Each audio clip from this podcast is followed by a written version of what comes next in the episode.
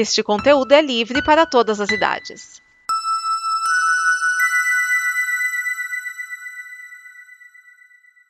Obrigado por dar play neste programa. Em nome das pessoas que o fizeram, peço que você expresse sua opinião nos comentários e considere nos apoiar na campanha de apoio, seja no Apoia-se ou no PicPay. As informações e os comentários estão em nosso site comboconteúdo.com. Agora, fique com o programa.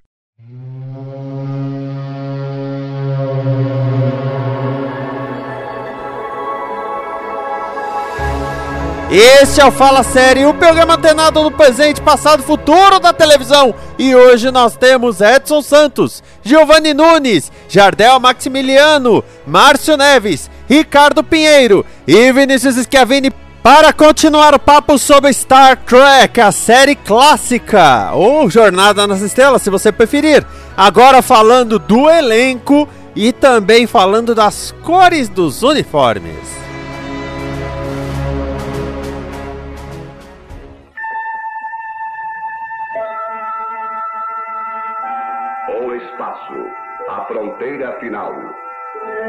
São as viagens da nave estelar Enterprise em sua missão de cinco anos para a exploração de novos mundos, para pesquisar novas vidas, novas civilizações, audaciosamente indo onde nenhum homem jamais esteve. Jornada nas Estrelas.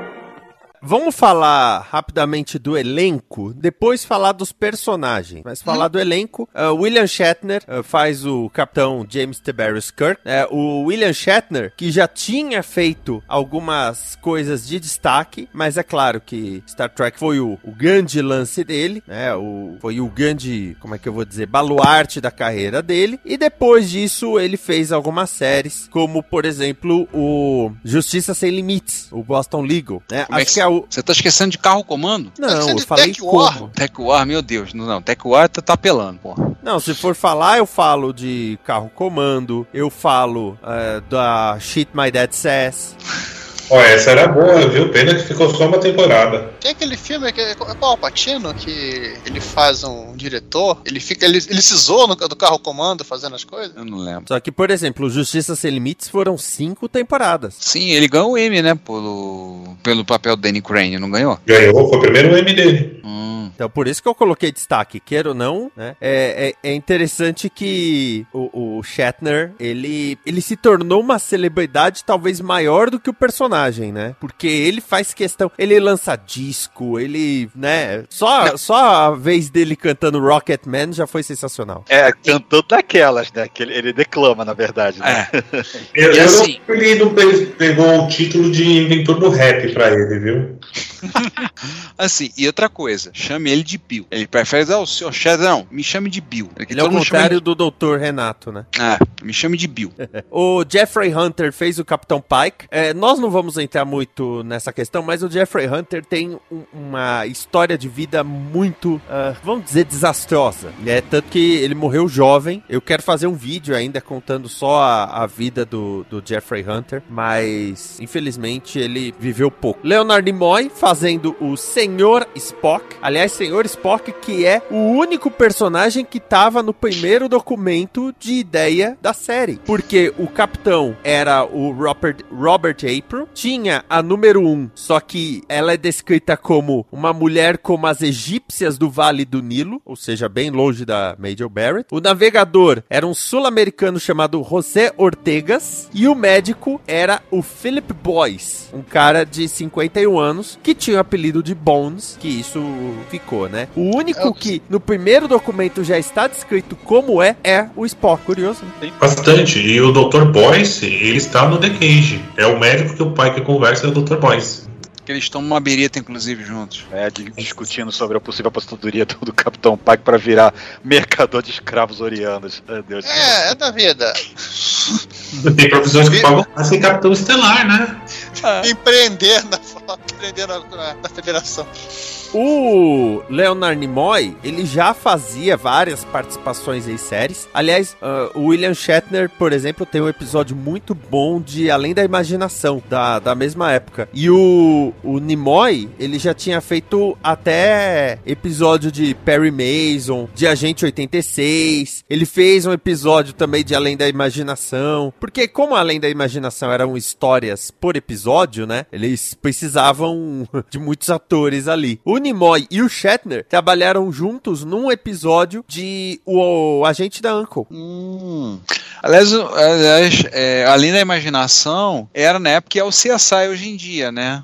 Porque toda hora tem alguém, alguém aparece, faz um episódio, dois, e olha lá, nem some. Ah, sim. Eu lembro do Shatner no Além da Imaginação. Eu nunca fui fã de Além da Imaginação, mas eu lembro sim da- do episódio que ele aparece do, do avião, né? Do palhaço na asa. Não, eu. Esse eu é posterior, então, né? Esse já é década de 80, já é a. Não, esse que eu falo, esse episódio da Lei Imaginação, toda vez que a série foi recriada, refizeram esse episódio. Ah, Tem com o Shatner, tem nos anos 80 e tem também na última, na última versão da série, que o cara tá ouvindo um podcast de que o avião tá caindo, em vez de ser um gremlin que tá quebrando o avião. e tem o episódio do Johnny Bravo também. O legal do episódio do Nimoy de Agente 86 ele é, é que ele é tipo um capanga num clube de sinuca. Aí eu bati o olho assim, sabe, vendo os episódios na TCM. Eu, Pera, é o Nimoy? sabe quando você faz um não? É um capanga. Eu tô tentando imaginar ele sendo um capanga. É, ele, ele entra muito e sai calado. Quer dizer, Porque ele não tem físico pra capanga. Ele é magro, alto, pra capanga. Tá, né? Krav Maga. Não naquela época, né?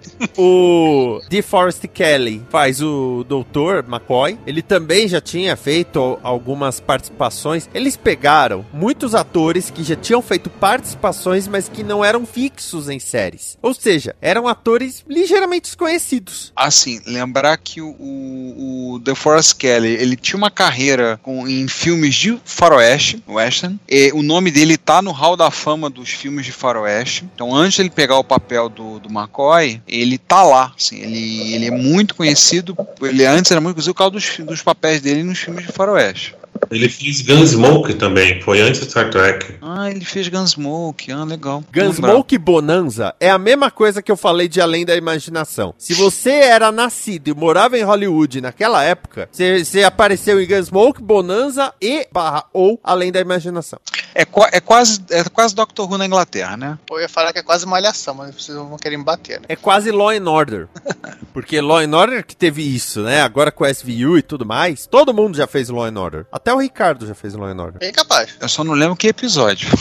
Foi o Mas- oitavo da 17 temporada da série original. Mas ni- nem lembra, ninguém lembra de um episódio do Law and Order. São tantos anos de série que se perde no tempo. É. E agora voltando, né? Continuando, nós temos o James Doohan como o engenheiro-chefe Montgomery Scott, a Nichelle Nichols como a Nyota Uhura. Aliás, o primeiro nome da Uhura, né, que é Nyota, que é estrela em Swahili, nunca foi dito na série ou nos filmes, mas inicialmente no livro Star Trek II Biographies, e foi incorporada a personagem. E o Shatner disse no livro dele, Star Trek Memories, que na parte dele, que o Roddenberry recebeu a sugestão do nome Nyota da própria Nichelle Nichols. E tem a, Eu- a famosa história de quando ela quis desistir da série. Que ela foi procurada pelo reverendo Martin Martin. Luther King Jr., que falou: Não, você não tem ideia, você não tem ideia da influência que você tem para as crianças negras da América. É, porque ela tinha poucas falas na série, né? Ela achava que o.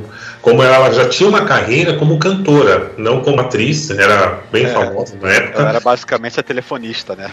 Exato, ela só abria as frequências de saudações e muitas vezes não aparecia. E o Martin Luther King fez ela mudar de, de ideia justamente depois dessa conversa, porque ela realmente queria sair, achava que não estava sendo valorizada, e só o simples fato dela não estar servindo café, né, como a, mesmo a Whoopi Goldberg fala na, da vida dela, já coloca o negro americano numa situação tão diferente das outras séries que ele convenceu a, a, a Michelle a continuar na série. Falou, né? Ela tá ali na ponte de comando e é uma tenente, né? E, e pela hier- hierarquia aí, a quarta em comando, né? O- umas coisinhas que eu achei sobre só falou da Nichelle, só vou acrescentar. Como ela é cantora, ela cantou com o Duke Ellington, cantou com o Lionel Hampton, lendários músicos de jazz, atuou em musicais, chegou a trabalhar com o Hugh Hefner, ele mesmo, lá o carinha da Playboy, o velhinho da Playboy, trabalhou com o Isso foi muito. Faustão agora. Ele mesmo! Ele mesmo. É, trabalhou com o Gene numa série anterior dele, The Lieutenant, antes dela ir pra Star Trek. E tem esse relato, ela conta esse relato que o Martin Luther King falou, e ele era fã da série, e ele dizia isso assim, e isso foi uma das coisas que ficou pra ela, né? E ela foi inspiração para, por exemplo, tem uma astronauta da NASA, a Mae Jemison, que diz que ela foi uma das fontes de inspiração dela para se tornar uma astronauta. A Whoopi Goldberg e outras falaram, né? Outros casos aí. Depois a gente pode até falar um pouquinho o trabalho que a produtora dela fez junto com a NASA também para campanhas de incentivo para jovens negros se envolverem com ciência, com astronomia e com a própria o trabalho de astronáutica da NASA. Tem até um documentário sobre isso. Mas não vou ficar falando muito. É, eu acho que a gente pode é, situar pessoas naquela, de hoje, né, que naquela época nos Estados Unidos estava tendo um movimento negro estava muito forte, tava, as leis de segregação começavam a cair nos Estados Unidos e havia resistência tanto de pessoas que queriam manter as leis de segregação, quanto dos negros que queriam que acabassem com as leis de segregação, né? Tipo, coisas tipo, negro tinha que sentar na parte de fundo do ônibus, ou tinha que ter banheiro para branco e para negro separado, bebedouro para branco e para negro separado, né? Coisas que hoje a gente são, acha absurda, mas naquela época eram lei nos Estados Unidos. A gente Ah. faz o quê? 50 anos isso. A Octavia Butler, ela conta numa, parte de memórias dela, que assim, ela tinha acho que 9, 10 anos de idade, ela juntou uns trocados para comprar o primeiro livro novo dela. Tá? Então, literalmente, ela chegou na. Ela chega numa. na Califórnia, que é bem mais liberal nessa época, já, já ainda nessa, bem mais liberal, né, do que era o resto dos Estados Unidos nessa época. Ela para na porta e pergunta pra, pra, tipo, pra, pra vendedora: crianças podem entrar aí? Aqui? Mas ela, na verdade, ela tá perguntando se crianças negras podem entrar aqui. A moça fala: não, você pode entrar. Vocês viram o nível de que era, né? Assim, não, não era assim, é, numa coisa é, tranquila. E você vê, né, recentemente, recentemente, modo de dizer, mas bem mais recente do que a série que a gente tá cobrindo, é, Doctor Who é, teve o episódio Rosa, sobre a Rosa Parks, que começou uma mudança nessa questão da segregação, simplesmente porque ela se recusou a levantar, porque a regra era, se todos os lugares dos bancos no ônibus fossem ocupados e mais um banco entrasse, o negro tinha que dar lugar para o banco. E ela se recusou. E só isso já causou um, um remeleixo todo. E sim, esse é o termo científico, remeleixo.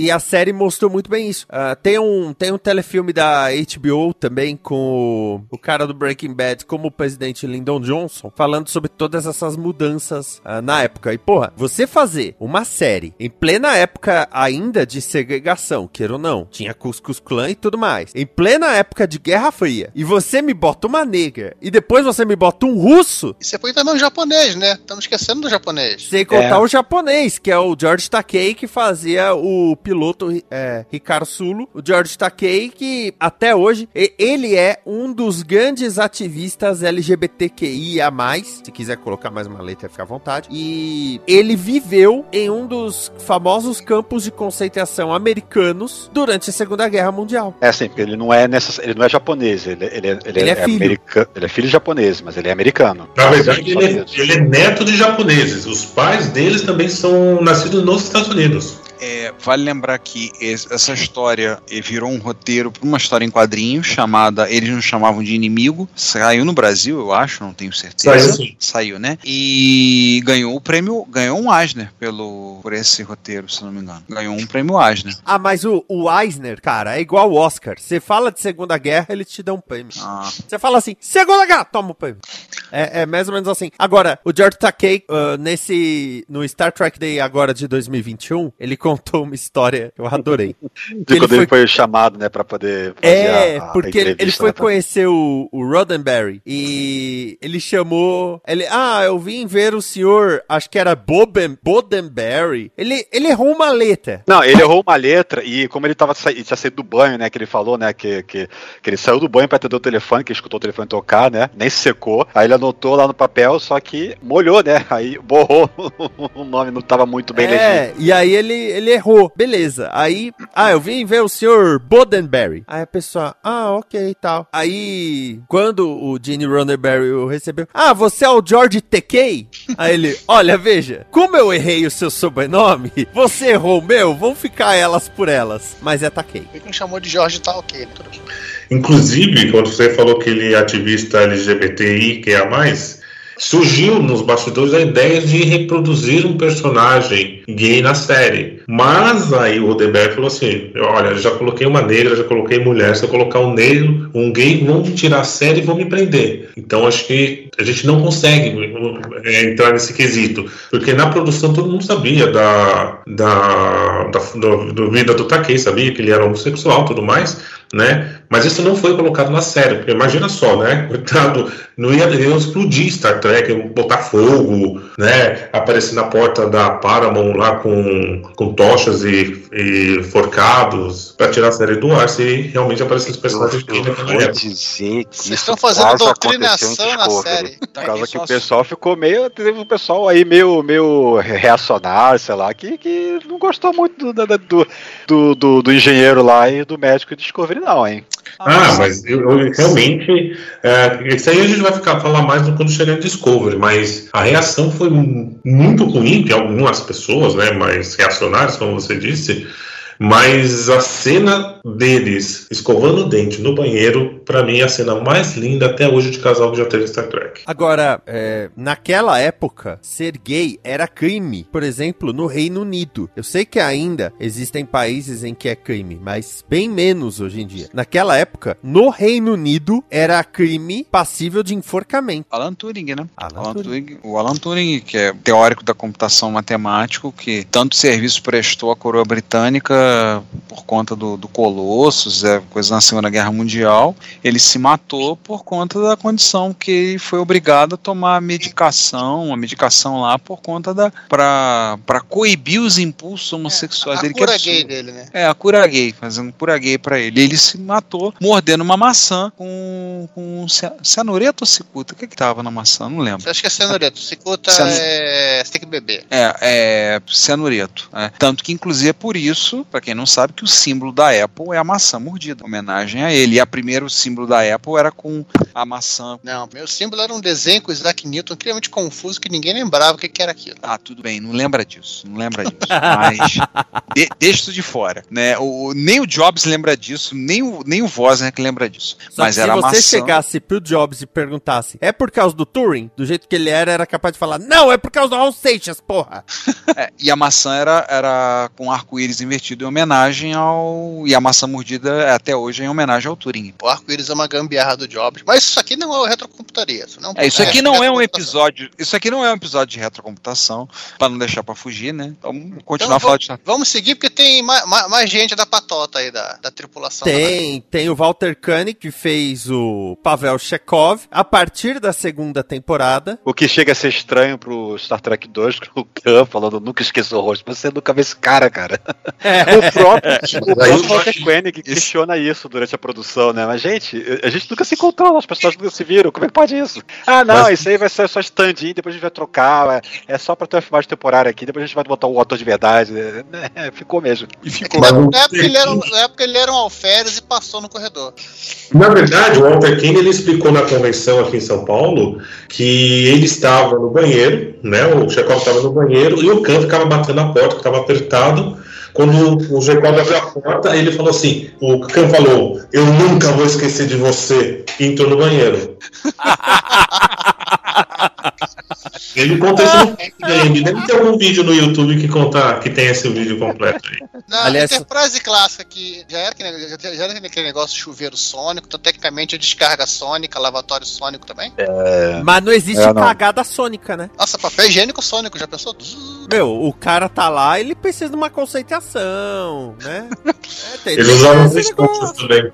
É, só pra constar que eu deixei aqui na outra tela a Pluto TV no canal de Star Trek. E tá terminando agora a Ira de Khan. Que, melhor. pra quem não sabe, no Pluto TV tem um canal com todos os filmes é, não JJ. Das melhores batalhas de submarino. E o Spock ele falando que o outro pensa muito bidimensional. Ele não pensa tridimensionalmente.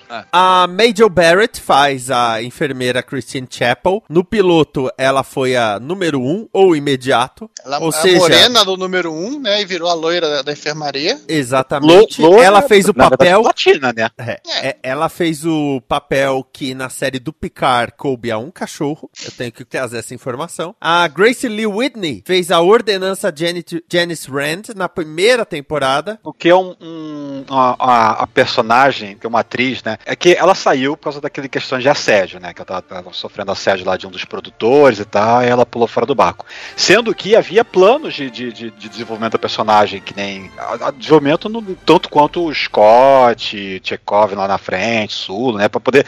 Imagina se ela tivesse seguido na série, talvez ela seria a- mais uma personagem do, do elenco principal conhecido, vamos dizer assim, né? Que tem a, a Uhura, o, o, o Sul e tudo mais, ela poderia estar ali naquele meio, mas como ela acabou saindo por causa desse, dessa questão, né, pessoal que acabou infelizmente acontecendo com ela, não, não foi pra frente, não, fru, não deu frutos, né, infelizmente. Mas felizmente voltaram com ela lá pro segundo filme, e terceiro, eu acho, É sexto. no, não me engano. sexto, é no sexto filme. No Mas sexto você Mas fala- ela volta em três filmes, ela volta em três filmes. Você Eu fala assédio, ah, né? Mas assim, ah, ela foi praticamente abusada. Tanto que ela usa o termo sexual assault, não sexual harassment. Yeah. Ou seja, rolou uma mão em algum lugar, no mínimo. O que é até mais pesado. com- e ela teve problema de com álcool por conta disso, né? Ela teve problema com se tornou alcoólatra, tudo. E eu lembro que ela aparece no sexto filme, na ponte da Excelsior, e ela se tá como oficial de comunicações. E é dito que a própria atriz. É dito que é Ela aparece também é Rand. naquele, naquele episódio do Voyager que o Tuvok faz aquela regressão. Sim. E ela é a sim. número um do Sulo, na ponte. né? Ela é a imediata dele na ponte. Apesar de que ela não. Não sei se ela tá na ponte no, no filme 6, propriamente dito, não.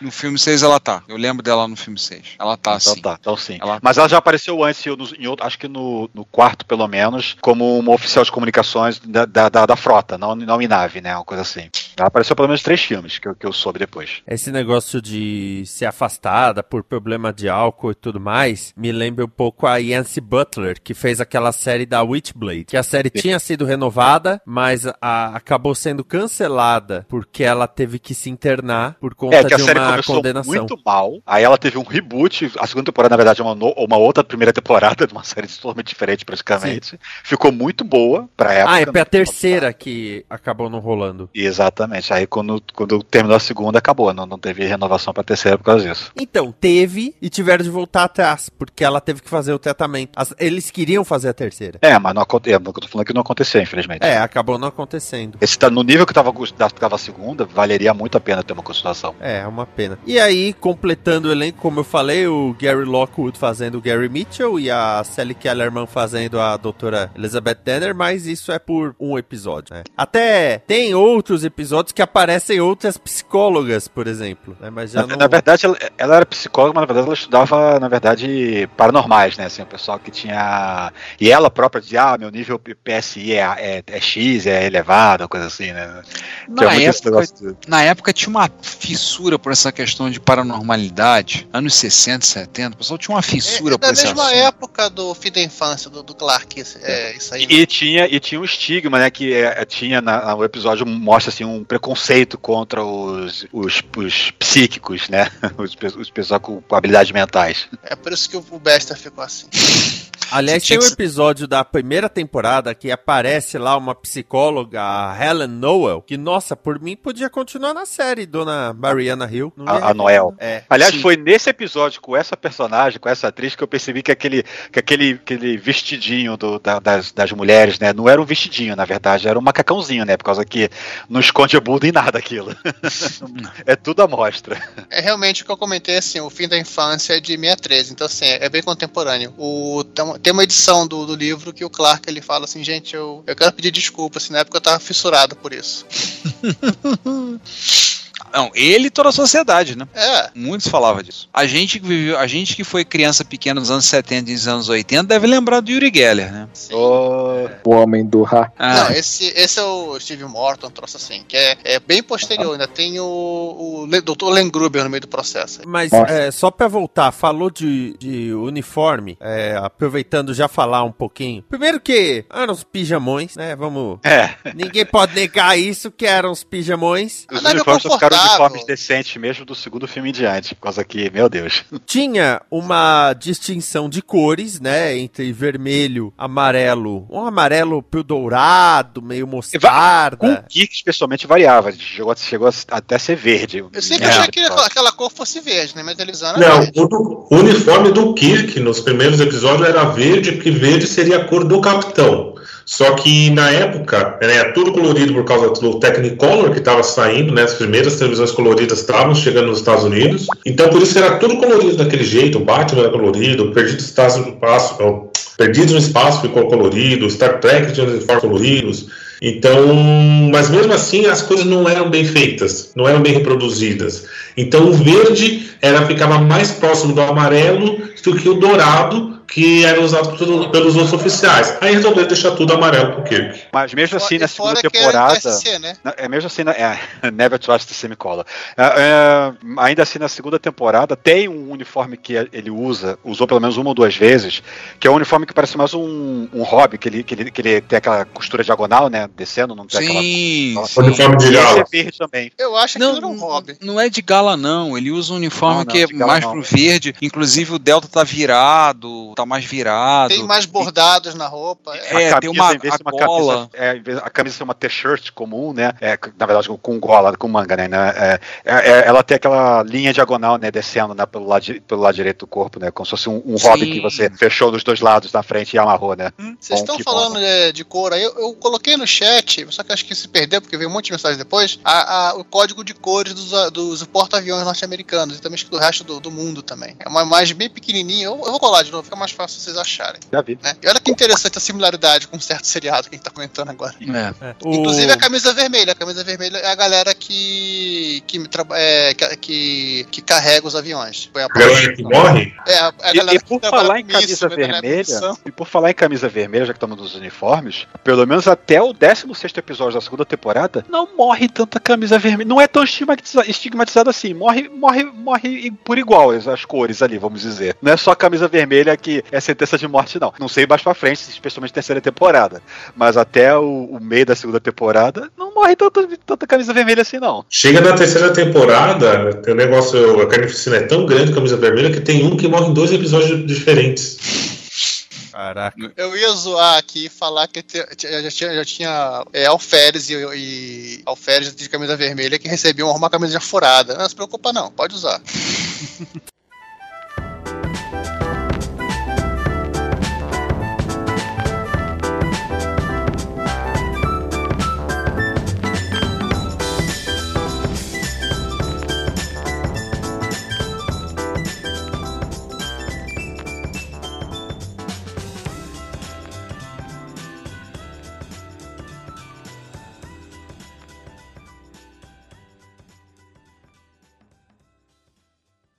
Esta é uma produção da Combo.